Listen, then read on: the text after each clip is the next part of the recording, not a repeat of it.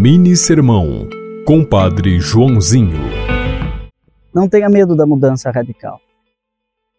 Existem situações em que é preciso mudar para continuar. Ao cair da tarde, Jesus disse aos discípulos: Vamos para outra margem. Sempre existe em nossa vida um mar que é preciso atravessar.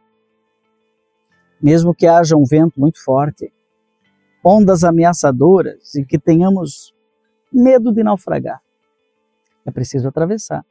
Sabendo que Jesus vai conosco em toda a travessia. É preciso ter a fé da mudança. Deus nos acompanha para sair deste lado e ir até lá, onde vamos continuar a nossa missão. Inspirado em Marcos, capítulo 4, versículos 35 a 41. Que Deus te abençoe neste tempo de mudança, em nome do Pai, do Filho e do Espírito Santo. Amém. Você ouviu Mini Sermão, Compadre Joãozinho.